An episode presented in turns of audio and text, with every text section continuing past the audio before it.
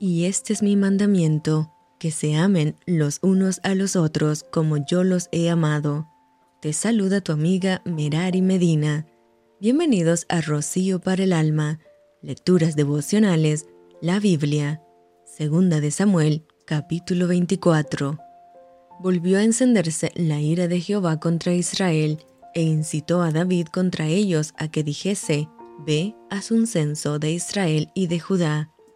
Y dijo el rey a Joab, general del ejército que estaba con él, recorre ahora todas las tribus de Israel, desde Dan hasta Berseba, y haz un censo del pueblo para que yo sepa el número de la gente. Joab respondió al rey, Añada Jehová tu Dios al pueblo, cien veces tanto como son, y que lo vea mi señor el rey. Mas, ¿por qué se complace en esto mi señor el rey? Pero la palabra del rey prevaleció sobre Joab y sobre los capitanes del ejército.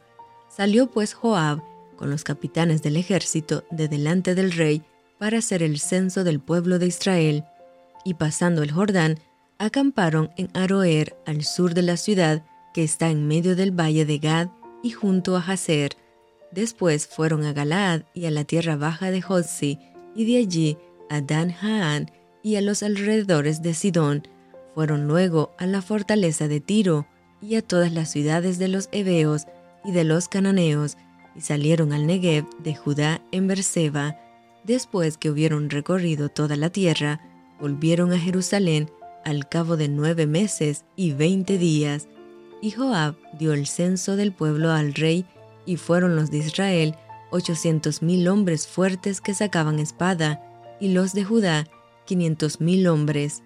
Después que David hubo censado al pueblo, le pesó en su corazón, y dijo David a Jehová, Yo he pecado gravemente por haber hecho esto, mas ahora, oh Jehová, te ruego que quites el pecado de tu siervo, porque yo he hecho muy neciamente.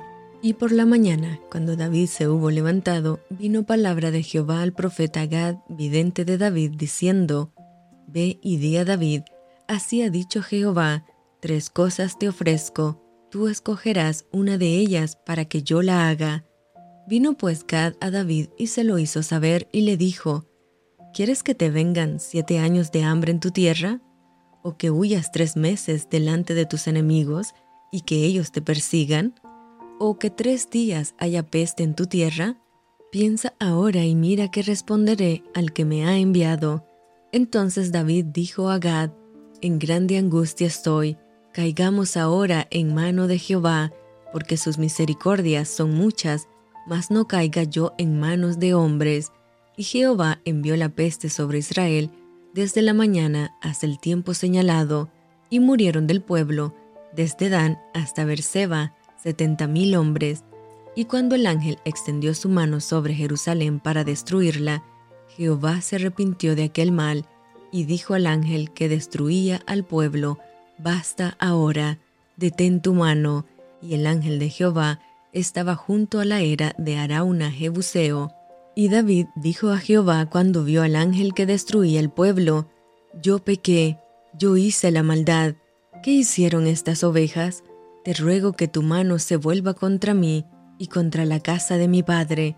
Y Gad vino a David aquel día y le dijo, Sube y levanta un altar a Jehová en la era de Arauna Jebuseo, subió David conforme al dicho de Gad, según había mandado Jehová, y Arauna miró y vio al rey y a sus siervos que venían hacia él.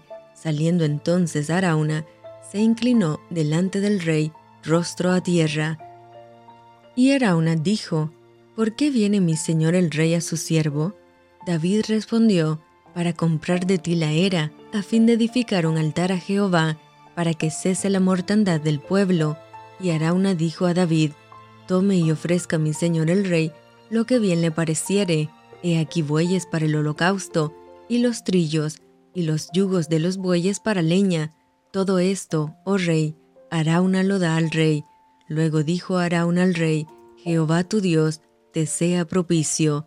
Y el rey dijo a Arauna, No, sino por precio te lo compraré porque no ofreceré a Jehová mi Dios holocaustos que no me cuesten nada. Entonces David compró la era y los bueyes por cincuenta ciclos de plata, y edificó allí David un altar a Jehová, y sacrificó holocaustos y ofrendas de paz, y Jehová oyó las súplicas de la tierra, y cesó la plaga en Israel. Y esto fue rocío para el alma. Te envío con mucho cariño, fuertes abrazos tototes y lluvia de bendiciones.